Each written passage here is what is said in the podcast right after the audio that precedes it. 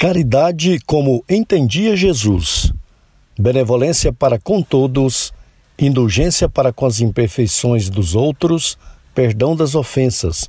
Livro dos Espíritos, pergunta 886. Fraternidade em Ação. Navegando nas ondas do bem. Olá, caros amigos, caros ouvintes. Começa agora o Fraternidade em Ação de hoje. Aqui é o seu amigo Sebastião Ribeiro, que, em nome do Mestre Jesus, terá a alegria de estar a seu lado neste programa, com mensagens, entrevistas, músicas. Vamos juntos refletir o verdadeiro sentido da caridade conforme nos ensina Jesus e, através do livro espírita, apresentar nossa contribuição para a melhora do mundo em que vivemos. Fique ligado na nossa programação. Maria, Mãe da Humanidade, Jesus, o Filho do Homem, dicas para a reforma íntima, saiba mais com o Evangelho e no Conversa de Família de hoje falaremos sobre a Operação Acolhida, a chegada dos amigos, né, dos nossos irmãos venezuelanos no nosso país. Vamos agradecer aqui os nossos amigos, é, o Adair, obrigado, viu, Adair, pela, pelo espaço que nos oferece para realizar o nosso programa. Também a nosso amigo Evandro Gomes, que contribui com o nosso programa aqui, o Petras de Souza, o Vinícius Tôndolo, a Cileide Alves, o José Carlos Lopes, ao meu avô Justino Guedes e ao Roberval Silva na montagem especial aí né, do nosso programa. Também o nosso amigo William Batista, o Jonatas Procópio, a Mônica Fernanda e hoje também com as nossas jovens né, da mocidade, as duas Lívias, né? A Lívia, que as Lívias, né, que irão trazer a mensagem de Jesus nesse dia. Muito bem. Esse programa é uma realização do Centro Espírita Caridade o Caminho. Vem aí a mensagem inicial e a nossa prece. Em tom maior. Sagres.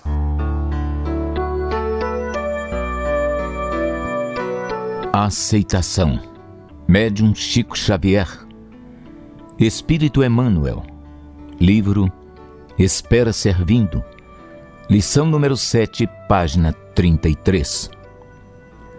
A dor é ação necessária ao desenvolvimento da vida. Fugir dela é escapismo. Rebelar-se é agravar a própria situação. Transferi-la para outrem é crueldade. Ignorá-la é indiferença. Queixarmo-nos é imaturidade. Exagerá-la é perturbar o ambiente em que se vive. Exibi-la no intuito de provocar a compaixão alheia é explorar-lhe negativamente os benefícios. Espalhá-la é ferir aos que nos cercam. Diante da dor que nos procure, examinemo-la no íntimo de nossas próprias almas e se reconhecermos que ela vem com motivos justos, aceitemo-la com paciência aproveitando-lhe os ensinos. E admitindo-a em nossos e conosco, retifiquemo-nos em tudo aquilo de que tenhamos necessidade de corrigenda, a fim de que possamos melhorar-nos para colaborar na construção do amanhã melhor.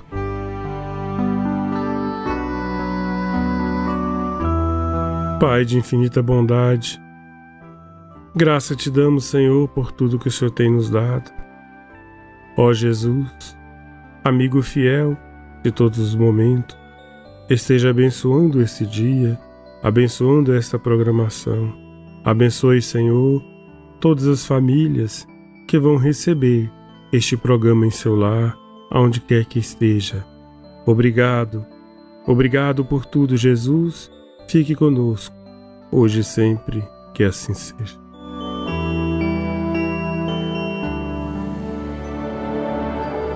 Sagres. Dicas para reforma íntima. Amigo ouvinte, a reforma interior é a grande meta de todos nós que somos seres eternos.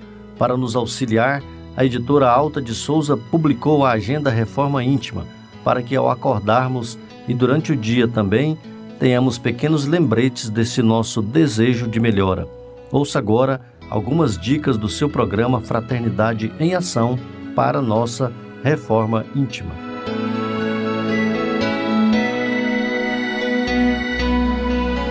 Agenda de reforma íntima, reflexão e vivência em torno do Evangelho. Dizia ao povo que acorria em bandos para ser batizado: Raça de víboras, quem vos induziu a fugir da cólera que há de vir? Lucas capítulo 3, versículo 7. Meta do mês: desenvolver a piedade e a compaixão. Vossas lágrimas são um bálsamo que lhes derramais nas feridas, e quando, por bondosa simpatia, chegais a lhes proporcionar a esperança e a resignação, que encanto não experimentais. Allan Kardec no livro O Evangelho segundo o Espiritismo. Meta do dia: desenvolver a piedade esforçar-se por aliviar a carga de sofrimento do semelhante. Sugestão para sua prece diária: prece rogando auxílio ao anjo da guarda para o combate ao egoísmo. Se você está interessado neste método para sua melhoria interior, conheça e utilize a Agenda Reforma Íntima. Ligue para Livraria e Distribuidora Vantuil de Freitas no WhatsApp 9 8215 6037. 98215 6037 e é, peça seus livros né, de reflexão, de estudos, é, livros esclarecedores que auxiliem ao nosso equilíbrio interior. Fraternidade em Ação. O momento de crescimento espiritual na Sagres. Segundo Joana de Ângeles, todos precisamos de algo que nos auxilie a enfrentar com tranquilidade os problemas e a solucioná-los, a suportar as dores e superá-las, a compreender a necessidade das lutas e vencê-las, a manter o bom ânimo e não tombar em erros. Foi pensando nessas questões que escolhemos a passagem evangélica de hoje, no Saiba Mais com o Evangelho segundo o Espiritismo, com nosso amigo Djalma Freitas do Grupo Espírita Regeneração.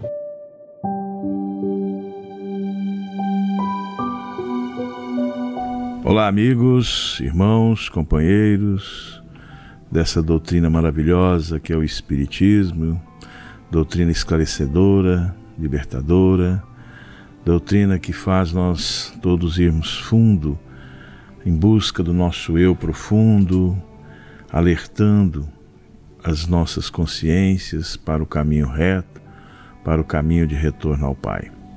Que a paz de nosso Senhor Jesus esteja em nossos corações sempre. Dando continuidade, hoje vamos falar sobre a realeza de Jesus. Ah, o item em que há uma confirmação de Jesus após a constatação de Pilatos, que em alguns minutos ou horas de conversa percebeu a grandeza que era aquela, aquele homem, aquela pessoa à sua frente. Percebeu que tinha algo mais do que um simples pregador, que um simples profeta, que um simples homem do povo. A realeza de Jesus, quando Pilatos pergunta se Jesus é rei, ele volta e ele próprio Jesus volta a reflexão para Pilata. Tu dizes sou rei. Jesus quis dizer com isso que o entendimento de Pilatos era sobre um reinado material de posses transitórias, passageiras. E até então, é, a grande maioria de nós trazemos é, dentro do nosso íntimo essa figura de Jesus muito longe, muito distante, como se fosse um reino de, de grandes proporções, um reino com localização exata, a qual todos nós buscamos como um tesouro. Não é bem assim. É, com o advento do Espiritismo, podemos então entender através do codificador, através dos espíritos que os guiaram e que vêm guiando a humanidade esse todo esse tempo, que a extensão do reinado de Jesus, quando ele mesmo afirmava que o seu reino não estava aqui ou acolá, mas no coração. Imagina, meus irmãos, aquela época, mais de dois mil anos, é, as pessoas voltarem para, voltarem para a sua intimidade, para a sua emoção, onde tudo era material, onde tudo era o palpável, o agora. A realeza de Jesus está diretamente ligado também ao reino e sempre da moral, da justiça e do amor. Trazer a verdade das leis morais, indispensável para a existência do reino de Deus nos corações humanos e, por consequência, na própria terra. Sabia ser o enviado de Deus para iniciar uma nova era na evolução da humanidade, com a visão real da vida espiritual e eterna. Esse então foi a, a finalidade de quando Jesus esteve entre nós firmar as bases do reino, da moral, da justiça, da caridade e do amor. E dar-se início a uma nova era, realmente, na evolução da humanidade, com a visão real da vida espiritual. Esse é o verdadeiro reinado, o reinado eterno, o reinado que brota e vive em nossas consciências e em nosso coração. Jesus, no seu viver, então, deu lições através da palavra, deu lições através de suas ações, testemunhando sempre o caminho a ser seguido, através das leis de Deus. A verdade possível de ser compreendida pelos habitantes da terra. E para aprendê-la é necessário que o homem sinta e perceba a continuidade da vida além dessa, vida material. Reconhecer-se filho de Deus, que se mostra nas suas obras, que abre as verdades espirituais, percebendo o mundo mais amplo, cósmico na sua realidade existencial, no qual é um ser inteligente e mortal, desenvolvendo um imenso potencial intelectual e moral que permita ser um dia sábio e feliz. E como autoridade na terra, Jesus foi a maior designado por Deus graças à sua perfe à perfeição conquistada através de sua evolução reta, para dirigir a caminhada evolutiva da humanidade terrestre, orientando-nos na sua libertação da ignorância e do apego às coisas materiais, a fim de transcender-se da condição de humano para a angelitude. Esse é o papel do grande, da grande autoridade, do grande rei da humanidade e dos mundos. E Jesus é mais e muito mais diferente de, de, nós devido à sua perfeição alcançada. Mais próximo, muito próximo de nós no amor que nos dedica e que demonstrou seu viver na terra. E quando a gente diz ele é mais e muito mais diferente, essa afirmação está quando ele mesmo diz que eu e o Pai somos um. Quando Jesus quis afirmar isso aí, mostrando essa realeza, é que ele pensa como Deus, age como Deus, por isso, às vezes, nós, essa distância ainda que estamos dessa perfeição, às vezes desse reino, porque ainda temos Deus distante de nós, enquanto devemos buscá-lo dentro de nós, o Deus imanente, o Deus que está em tudo e em todos, como diz Paulo. E o objetivo máximo do reinado de, de Jesus, de sua realeza, era convocar as criaturas para que um dia haja um só rebanho e um único pastor. E para a consecução desse objetivo, Jesus estabeleceu dois mandamentos: amar a Deus sobre todas as coisas, de todo o seu coração e de todo o entendimento. E o segundo, semelhante a este, amar ao próximo como a si mesmo. Se não nos amarmos, meus irmãos, meus amigos, primeiramente a nós, querer a nossa mudança, a nossa transformação moral, deixar para, para trás o homem velho, o homem perturbado, deixar esse homem cansado das lides materiais, da insaciabilidade das conquistas. Enquanto não conseguirmos vencer esses obstáculos da matéria, dessa necessidade que ainda temos dos excessos, dificilmente conseguiremos amar a nós mesmos. E para que haja essa mudança, para que participamos dessa realeza de Jesus, devemos começar em nós essa transformação, essa, esse autodescobrimento, o auto-perdão e conquistar cada dia mais um ser mais pleno de amor, mais pleno de caridade e de justiça. Embora disse Jesus que seu reino não era deste mundo, podemos afirmar que, mesmo entre nós, ele é o Rei dos Reis, Mestre dos Mestres. Jesus se esperou que jamais este planeta viu outro igual. No ápice de seu sofrimento, sentindo dores atrozes, ele demonstra toda a sua realeza e elevação moral ao pedir por todos nós: Pai, perdoa que eles não sabem o que fazem. E quando afirmamos que ele é o, o, é o ser mais perfeito, temos na pergunta 625 que Kardec fez aos espíritos: qual é o tipo mais perfeito que, que Deus tem oferecido ao homem para servir de guia e modelo? Ao qual os espíritos respondem: única palavra, único nome, Jesus. Ponto. Não é Jesus, vírgula, aham. Jesus, ponto e vírgula. É Jesus, ponto. E ainda temos Kardec afirmando: para o homem, Jesus constitui o tipo de perfeição moral que a humanidade pode aspirar na Terra. Deus nos oferece como mais perfeito modelo e a doutrina que ensinou é a expressão mais pura da lei do Senhor. Porque, sendo ele mais puro de quantos têm aparecido na terra, o Espírito Divino animava. Quanto aos que pretendem instruir o homem na lei de Deus, o tem transviado ensinando-lhes falsos princípios. Isso aconteceu por haverem deixado que os dominassem sentimentos demasiado, demasiados terrenos e por terem confundido as leis que regulam as condições da vida da alma com as que regem a vida do homem. Isso foi a análise que Allan Kardec fez dessa pergunta 625. Então, meus irmãos, meus amigos, aí temos ah, o motivo e o porquê que Jesus é o verdadeiro Rei, que a sua realeza ela não se estende só no mundo material, mas principalmente o verdadeiro mundo, o mundo do Espírito. Que, como diz João, Deus é Espírito. Amareis o Senhor teu Deus em espírito e verdade. E nós, quanto ainda temos prisioneiros na carne, por necessidade nossa, aprisionados na matéria por necessidade de aprendizado, mas nada impede de alcançarmos a nossa espiritualização, nos desmaterializando pouco a pouco, através e unicamente, repito, pelo amor ao próximo, como a nós mesmos. Que Deus nos abençoe e guarde, hoje e por todo sempre, que assim seja.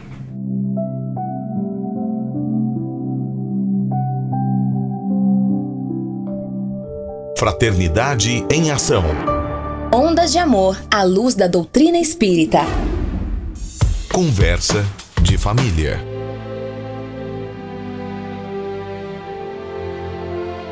Bem, caros amigos, caros ouvintes, nós estamos recebendo o capitão de mar e guerra da Marinha do Brasil, Alessandro Santos Icaua, também a Maria Sueli Pereira, que é da Pastoral Universitário da Universidade Federal de Roraima.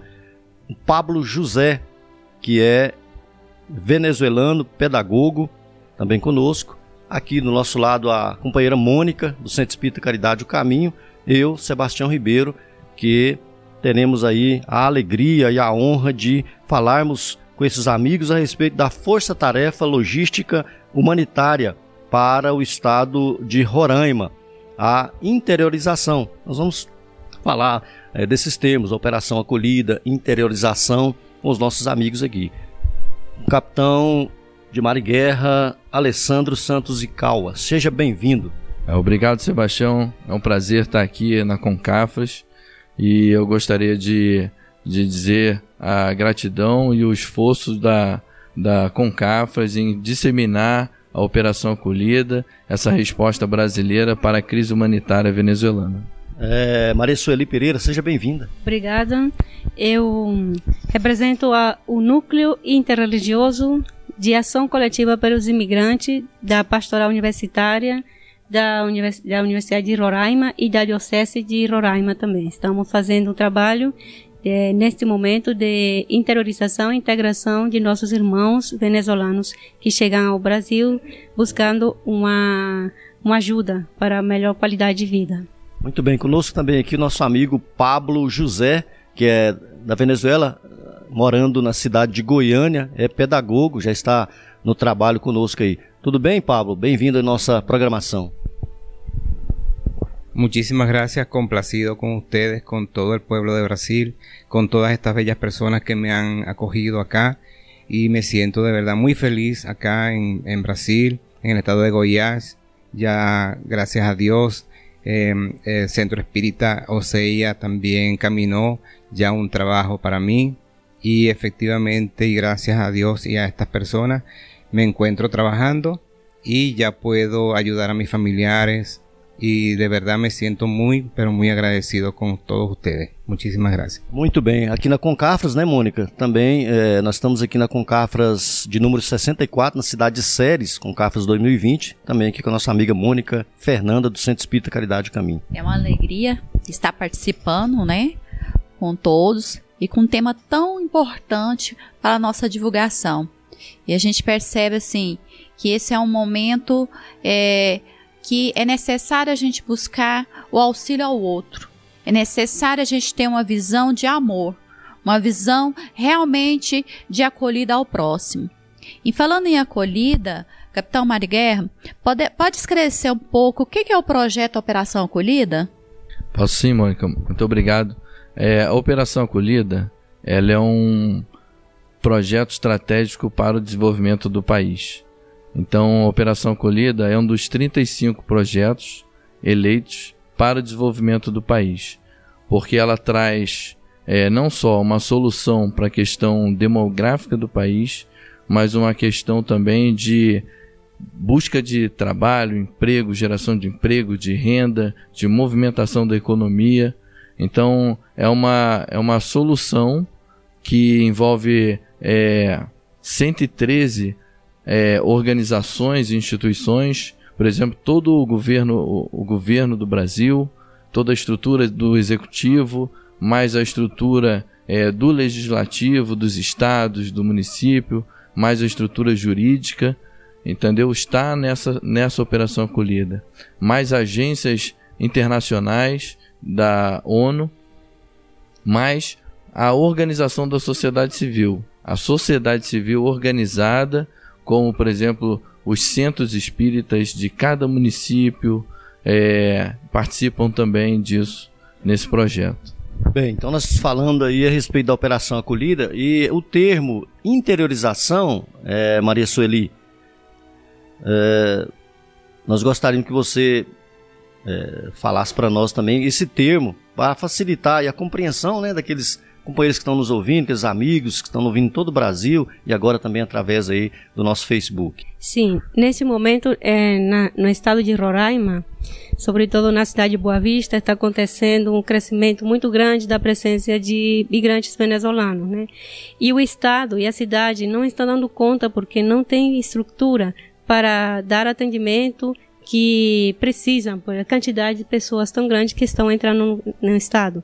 Então, uma das estratégias é pensada por o, por o governo através da operação acolhida e por toda aquela organização é a interiorização, que é buscar ou brindar a oportunidade destas pessoas em outros estados do Brasil, que onde eles possam é, ter garantia de um trabalho com dignidade e ser integrado na sociedade de, de, brasileira, onde eles vão é, morar nessas outras cidades, né? Então, a gente, desde a pastoral, desde a visão da pastoral universitária e também de todos que estão né, nesse projeto de interiorização, é, a gente combina a interiorização com integração. Sim? Não é somente pensar em trasladar, em ver como trasladamos tantas pessoas que estão procurando trabalho que não conseguem no estado de Roraima, em outros estados do Brasil, senão que eles possam ter a oportunidade de ser integrados, de se integrar na sociedade, é, pensando em intercâmbio cultural, porque eles têm outros idiomas, outra cultura. E então aí entra o processo de interiorização mais integração. Bem, nós falamos aí da, principalmente dessa acolhida e vamos falar aqui com o Pablo ele relatar como foi essa trajetória, esse acolhimento, até o momento em que ele se viu já empregado, já podendo estar restabelecer novamente? Como foi esse sentimento? Eh, llegué a Brasil un 29 de abril al estado de Roraima y me encontraba solo en las, en las calles y de allí pasé a, al, a las carpas. Allí tenía eh, otra oportunidad de comer, de bañarme, de dormir, tenía donde estar. Me, me puse allí de colaborador en el campamento militar y luego eh, fui invitado por una profesora llamada Verónica al Colegio Fe y Alegría. Allí conocí a la coordinadora del Colegio Fe y Alegría. Allí fue donde conocí al padre Ronilson, a la señora María. Ellos eh, fueron los que coordinaron mi viaje eh, para acá, para Brasilia. Y gracias a ellos, y estoy muy agradecido por, por insertarme en ese, en ese proyecto tan bonito que tienen ellos de cooperación. Bueno, llegué aquí al estado de, de Goiânia y fui recibido por Casa eh, Irmãos Aurelio, Oseya. Eh, fueron unas personas de verdad muy, muy maravillosas. Nos recibieron con mucha alegría y después con los días fueron encaminando eh, nuestro empleo, fueron encaminando en donde íbamos a vivir, fueron caminando todas las cosas que ellos podían aportar para la ayuda de a todos los venezolanos que llegamos ese día, un 13 de noviembre. Recuerdo que llegamos con mucha alegría, un recibimiento muy pero muy bonito. Eh, es muy muy emocionante recordarlo y de verdad estoy muy feliz aquí. Ya tengo el empleo, ya gracias a Dios eh, puedo mandarle a mi familia eh, un poco de dinero para que ellos puedan alimentarse, puedan vivir. Le estoy realmente agradecido. Ahora estoy de invitado aquí en este, en esta, con Cafras y de verdad muy feliz porque se respira mucha paz, mucha alegría, mucha emoción. De verdad los quiero mucho, estoy muy feliz acá, siempre hablo con mis familiares y les comento la felicidad que siento de estar aquí en este país tan maravilloso. A gente, dando continuidade, percebemos o quanto é importante, né, Pablo, essa questão de poder estar novamente no mercado de trabalho. E, Capitão Mariguerro, como os empresários né, que está nos ouvindo e que tem interesse, como eles podem estar auxiliando o projeto Operação Acolhida? Excelente pergunta, Mônica. É, eu diria que é uma pergunta crucial que pode salvar muitas vidas. É, Basicamente, aquele empresário que deseja contratar é, a mão de obra do imigrante venezuelano, basta ligar para a central de vagas é, da Operação Acolhida. Essa central de vagas, o telefone é DDD 95 999 05 2173. Repetindo então, DDD 95 999 05 2173. Lá haverá é, uma pessoa dentro de um call center onde vai passar todas as informações sobre o que é a operação acolhida, como contratar um imigrante, qual o perfil que o empresário deseja para contratar. Eu, por exemplo, hoje atualmente eu tenho uma população economicamente ativa muito grande. Então eu tenho cerca de 75% do meu, do meu pessoal cadastrado, de 50 mil pessoas, é, é, tá na faixa de jovem até 59 anos. Então, eu tenho um, e são, e são pessoas que só querem uma oportunidade para trabalho, emprego e vão trabalhar com afinco. O que nós temos observado atualmente, né, é que essa mão de obra é, do imigrante venezuelano, ela não chega a competir com o mercado de trabalho brasileiro. Normalmente, os empresários que, nos bu que buscam é, essa mão de obra do imigrante é porque ele já não consegue encontrar mão de obra é, nos seus locais é, do brasileiro. Então, normalmente, serviços, é, serviços gerais, serviços de construção civil, empresas de gênero alimentício, é, agropecuário. Então, é, é bastante interessante esse fenômeno que está acontecendo. Muito esclarecedor, viu, capitão? Obrigado aí, capitão de Mar e Guerra, Alessandro Caua. Muito esclarecedor essa parte em que fala da competição, porque às vezes o né, nosso povo brasileiro pode achar que está recebendo aí muita, muito competidor, né? E na verdade não é isso. E nós ficamos devendo também, capitão, num programa passado, é, aquela informação a respeito dos é, alguns números que nós já temos. É, se eu puder colocar aí alguns números que nós já recebemos aqui no nosso país, por gentileza. É, é, desde do início da Operação Acolhida, de abril de 2018 até janeiro de 2019, cerca de 359 mil venezuelanos é, chegaram ao país e permaneceram no país. É, isso equivale mais ou menos 16 vezes a cidade de Séries, em termos de população. É, meia cidade de Cuiabá chegou ao país, ou um terço da cidade de Campo Grande é, chegou ao país em dois anos. Então, por exemplo, uma estrutura como a Maria da Pastoral Universitária falou, é, de uma cidade que antes, há dois anos atrás, tinha 300 mil habitantes, né? É, dois anos depois passou a ter 600 mil habitantes, né? Então, poucos lugares do mundo, talvez, teriam condições de suportar uma demanda é, de uma população migrante que chega é, de uma maneira muito rápida, né? É, esse planejamento para de 600 mil pessoas, o estado de Roraima só estava se programando isso para 10 anos depois, uma década depois. Então ele teve que se mobilizar, a, a, as, os municípios do estado de Roraima tiveram que se mobilizar, o governo federal teve que se mobilizar e nós é, juntamos esforços de uma maneira sinérgica e provocamos um ciclo virtuoso de esforços, de ajuda, né? Onde nós temos aí agências internacionais da ONU, é, como a Acnur, como a OIM, é, ONU Mulheres, né? Então, e outras agências também de grande importância. Nós temos as organizações da sociedade civil, como a Pastoral Universitária, como a ADRA e inclusive outras.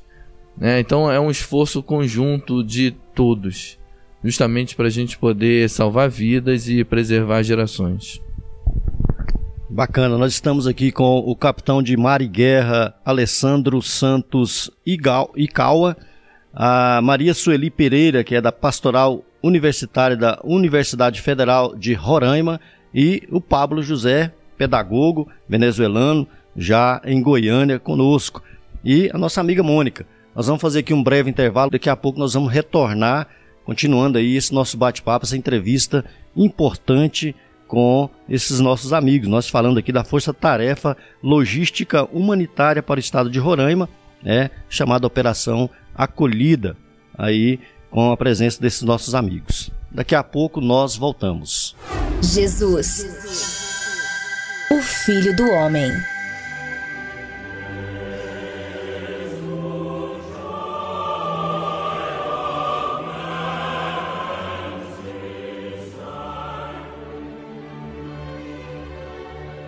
Jericó, cidade de Zaqueu. Jericó é tradicionalmente conhecida como a cidade mais antiga da Terra, na qual o homem se teria instalado entre os milênios 10 e 7 a.C. Foi sem dúvida o berço da civilização. Estendendo-se pelo Vale do Jordão, espraia-se desde os picos nevados do Monte Hermão até as terras do Golfo de Acaba, pela sua paisagem verde rica, de águas no solo árido de Israel, passaram várias culturas, e povos diversos ali estabeleceram os seus fundamentos de civilização. O terreno generoso é tido como o mais abençoado oásis da Palestina, laranjais e bananeirais em abundância, flores de variado matiz, leguminosas e frutos específicos da região, como tâmaras e amêndoa, falam da misericórdia do Senhor, caracterizando a sua fertilidade. Graças ao seu clima ameno, apesar de ardente na quadra do verão, fez-se lugar de destaque elegido pelo ócio e pela sua riqueza material, como pouso para o conforto, a área privilegiada para o prazer. Inúmeras vezes Jesus transitou pela agradável e festiva Jericó. Centro comercial agrícola próspero era a passagem quase obrigatória entre a Galileia e Jerusalém. Pelo Espírito Amélia Rodrigues, livro Pelos Caminhos de Jesus, página 99. Entrando em Jericó, atravessava Jesus a cidade. Eis que um homem chamado Jaqueu, maioral dos publicanos e rico, procurava ver quem era Jesus, mas não podia, por causa da multidão, por, ser, por ele ser de pequena estatura. Então, correndo adiante, subiu a um sicômoro a fim de vê-lo, porque ali havia de passar. Quando Jesus chegou àquele lugar, olhando para cima, disse: Zaqueu, desce depressa, pois me convém ficar hoje em tua casa. Ele desceu a toda pressa e o recebeu com alegria. Todos os que viram isto murmuravam, dizendo que ele hospedara, se hospedara com um homem pecador. Entre mentes, Zaqueu se levantou e disse ao Senhor: Senhor, resolvo dar aos pobres a metade dos meus bens, e se em alguma causa tenho defraudado alguém, restituo quatro vezes mais. Então Jesus lhe disse: Hoje houve salvação nesta casa, pois que também este é filho de Abraão. Porque o Filho do Homem veio buscar e salvar o perdido. Lucas capítulo 19, versículos de 1 a 10.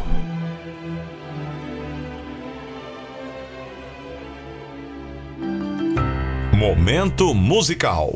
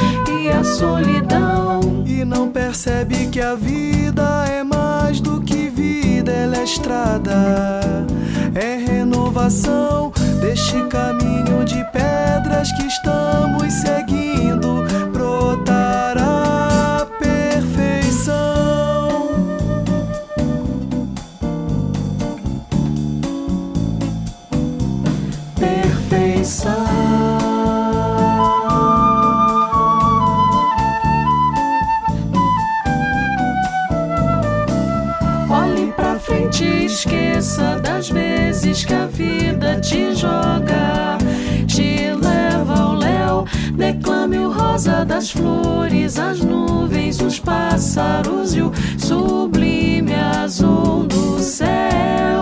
Recriar a insensatez de viver, de crescer e amar e abraçar a lucidez do amanhã bem melhor que virá. Recriar a insensatez crescer e amar e abraçar a lucidez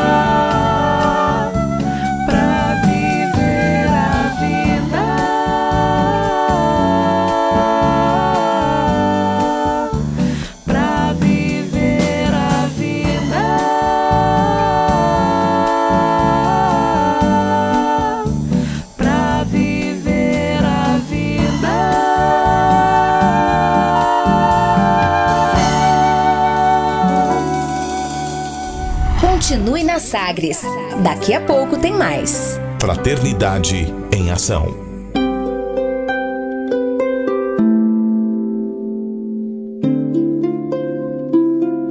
De onde eu vim? Existem espíritos? Posso nascer de novo? Por que sofremos tanto? Existe vida depois da morte? Para onde vou depois da morte? O que é reencarnação? O que é mediunidade? Amigo ouvinte, as respostas a essas e a tantas outras questões você encontrará conhecendo a doutrina espírita em seu tríplice aspecto: ciência, filosofia e religião.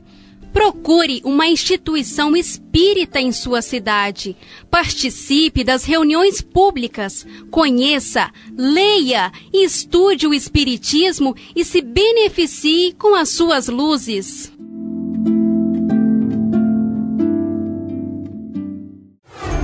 De volta com mais. Fraternidade em Ação.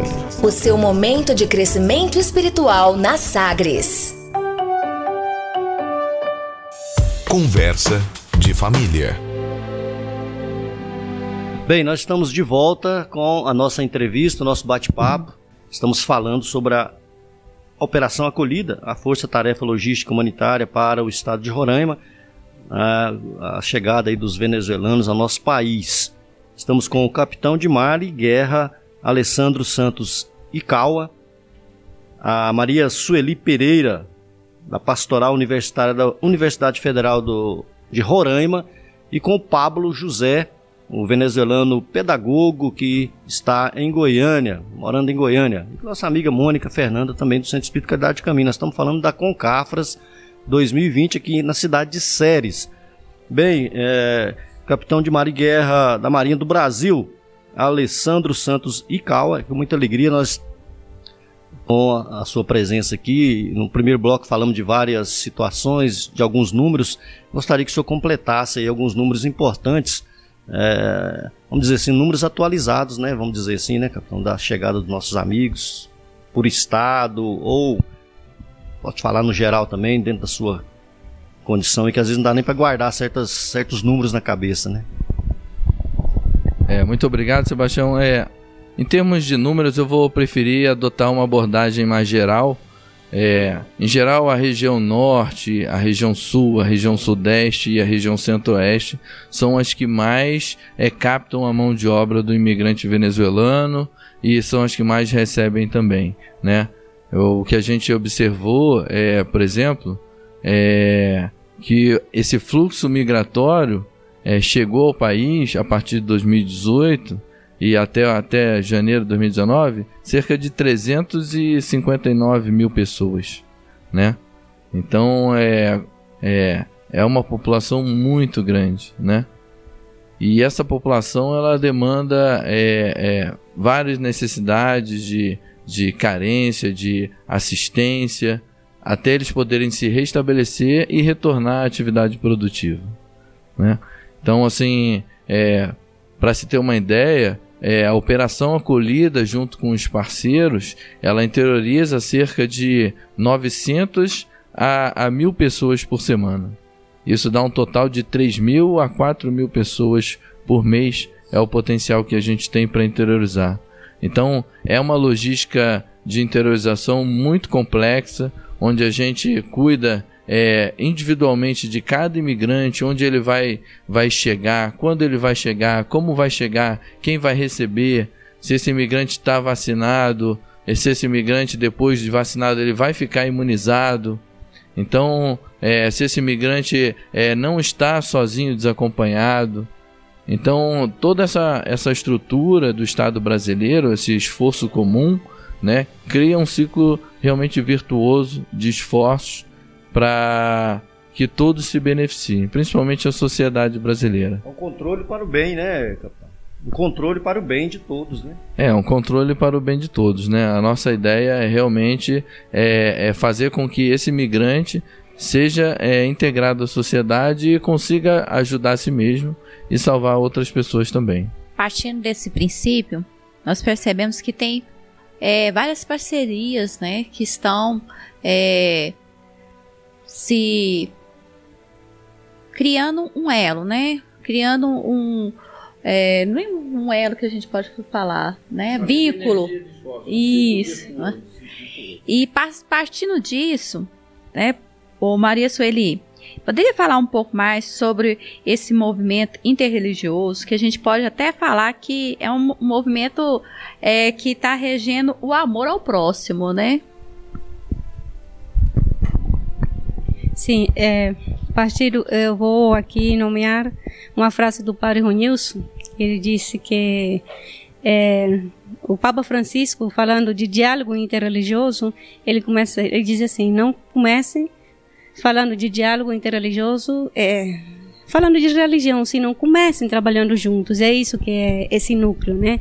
Todos os que querem fazer o bem, independentemente do grupo religioso que, a que ele pertence, é bem-vindo para, somar esforço e ajudar a, a, tantas pessoas que precisam, né? Então, assim, é, da pastora universitária tem uma participação muito importante como parceiros dos grupos espíritas, é, é a Igreja Católica, é, também Igreja Evangélica, muitos grupos da Igreja Evangélica e de, de outros tipos de religiões. O, único, o ponto único é ajudar aquele irmão que está carente, que precisa de ajuda nesse momento, que são muitas pessoas. Então, disso se trata, né? É o núcleo interreligioso. Queria que você emendasse aí, ô, ô Maria, Maria Sueli, é, a respeito da família desses nossos amigos que estão chegando aqui. Todo envolvimento, né? Tá havendo alguma dissolução da família, uh, separações. Como é que está sendo lidado isso aí? Como é que está sendo é, a programação para isso aí? As preocupações naturais? Sim, desde que começamos a, a esse trabalho no ano 2016, o grupo que mais predominava era homens sozinhos, solteiros, mulheres solteiras. Era a divisão da família. Vinha um membro da família trabalhar, se estabilizar, depois pensava em buscar a família. Ultimamente, 2018, 2019, estão entrando a Brasil famílias, né? As famílias, grupos familiares, famílias não pequenas, tá? A maioria são de famílias com muitas crianças, de quatro, cinco, até seis. Aqui o grupo espírita Oceia recebeu uma família de 10, mãe, pai e oito meninos. E, e então, em termos de, de famílias, como o caso do Pablo, ele veio sozinho e buscou oportunidade, né? E agora ele está pensando em como trazer a família, como brindar a oportunidade, uma vez que ele está estabelecido, pensando que a família na Venezuela está em condições precárias e ele pode ajudar, não só desde aqui, se não pode é, trazer a família. E é, essa é uma modalidade que também está estabelecida no nosso programa que chamamos de reencontro familiar. reunificação familiar e também reunificação social. Aquele que tem um amigo é, chega no Brasil, mas diz: Olha, eu tenho um amigo que pode me receber. E ele se compromete, porque tem que reunir uns requisitos, né? Se compromete que vai me ajudar, que vai me acolher.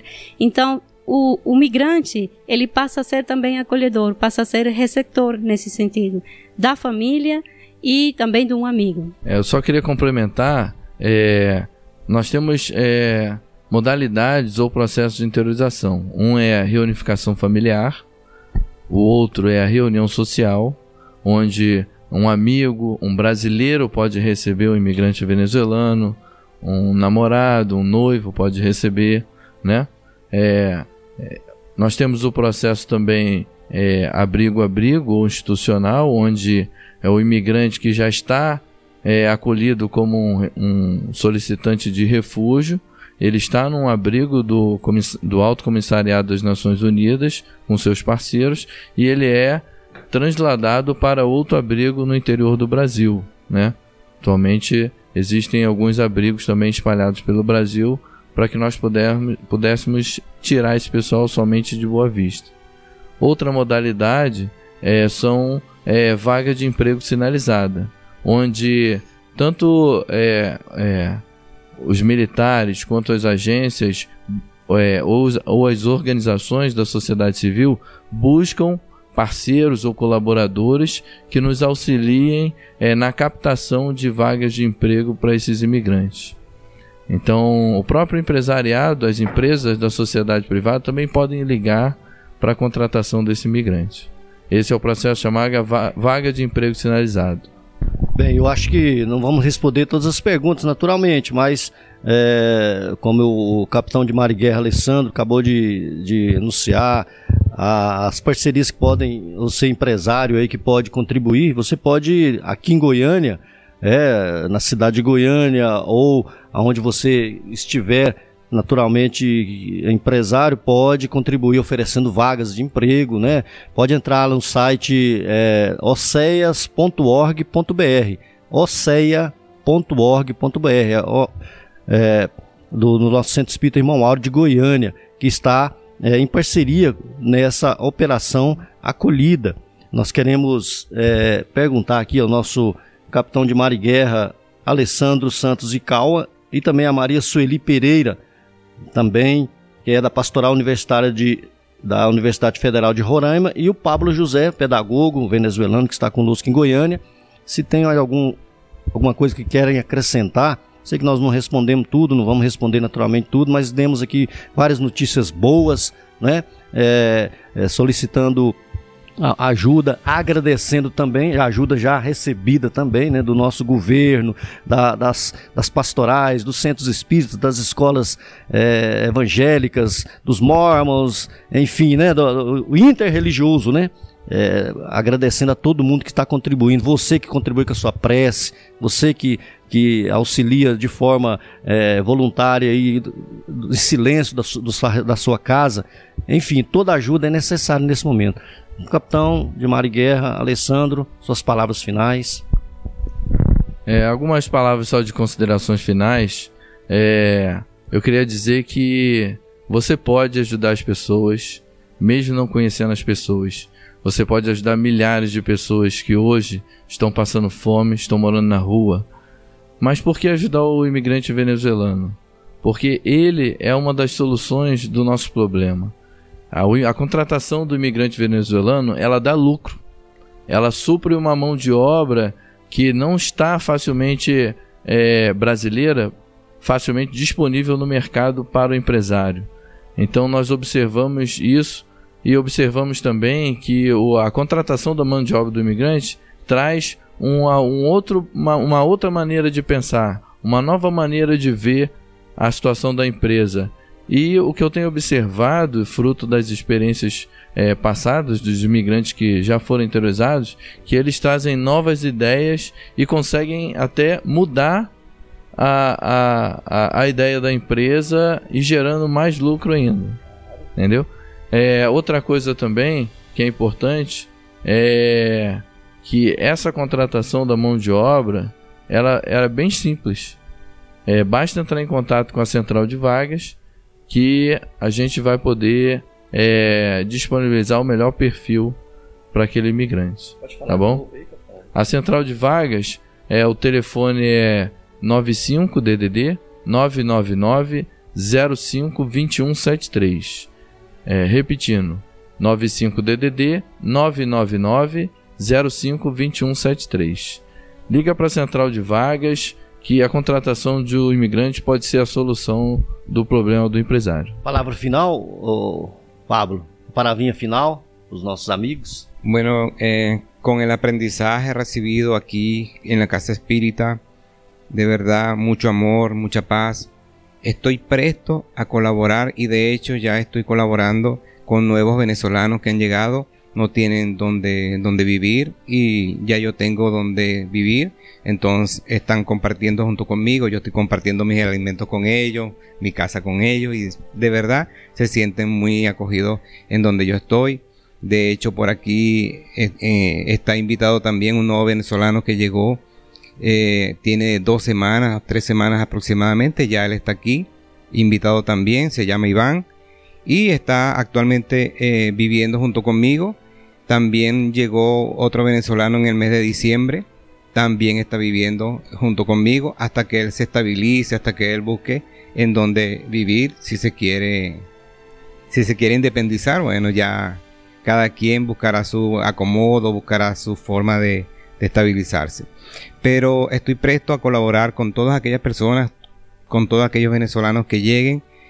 Estoy presto a ayudarles, a brindarles el mismo apoyo que recibí yo en este estado, en este país tan bonito como es Brasil. Gracias.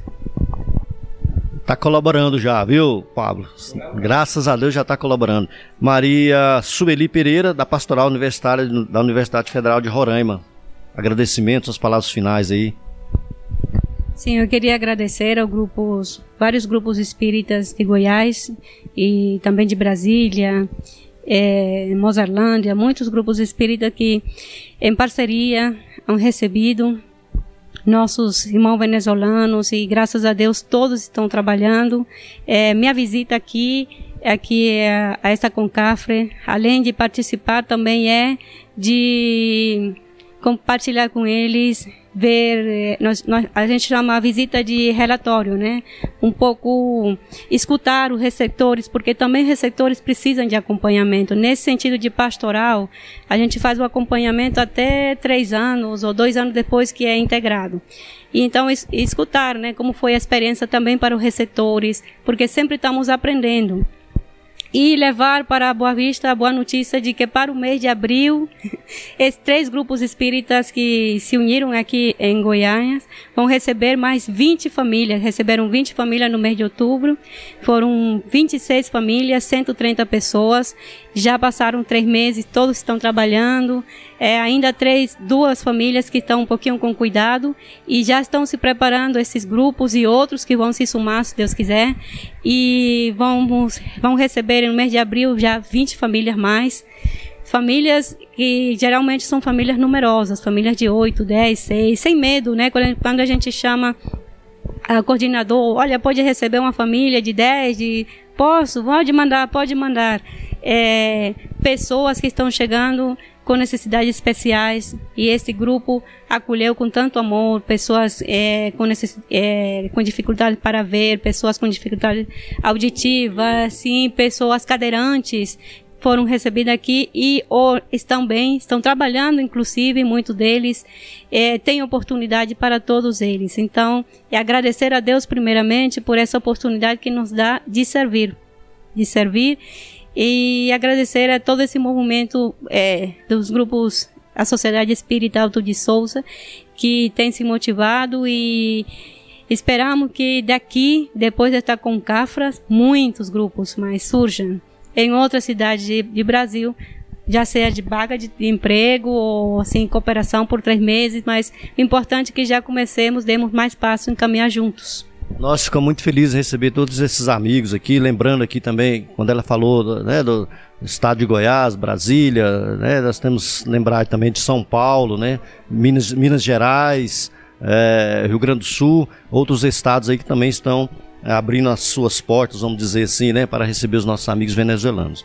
Nós agradecemos muito aí ao capitão de Mar e Guerra, Alessandro Santos Icaua, é, da Marinha do Brasil, a Sueli, Maria Sueli Pereira, que é da Pastoral Universitária da Universidade Federal de Roraima, e o pedagogo venezuelano Pablo José, que já morando aqui no estado de Goiás, morando em Goiânia. Nós falando aqui da Concafras, agradecemos a você aí que nos acompanhou. Muito obrigado, Mônica. Um abraço, viu? Fique com Deus, Mônica. É, um abraço para todos também, nossos ouvintes queridos aí. Um grande abraço. Amigo ouvinte, nós estamos chegando aí ao final do nosso programa Fraternidade em Ação, navegando em Tom Maior. Foi muito bom estar na sua companhia e esperamos contar com você em nos nossos próximos programações aí. Acompanhe a mensagem de encerramento e continue ligado na programação da Rádio Sagres 730. Obrigado, amigos. Fiquem todos com Deus. E nós convidamos a você para ouvir agora histórias e experiências de um espírito compromissado com a evolução do nosso planeta. Maria Mãe da Humanidade. Maria, Mãe da Humanidade. Do livro Maria, Mãe de Jesus, a prece.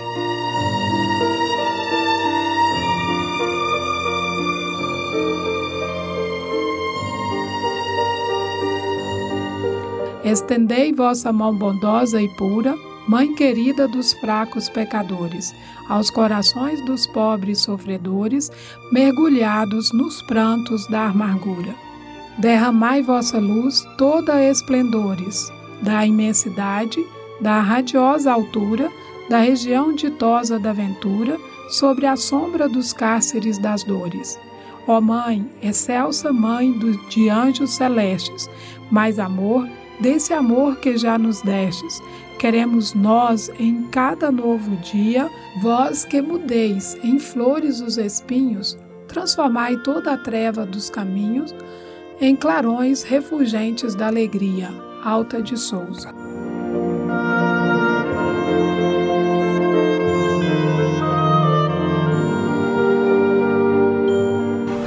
Fraternidade em Ação. O momento de crescimento espiritual na Sagres.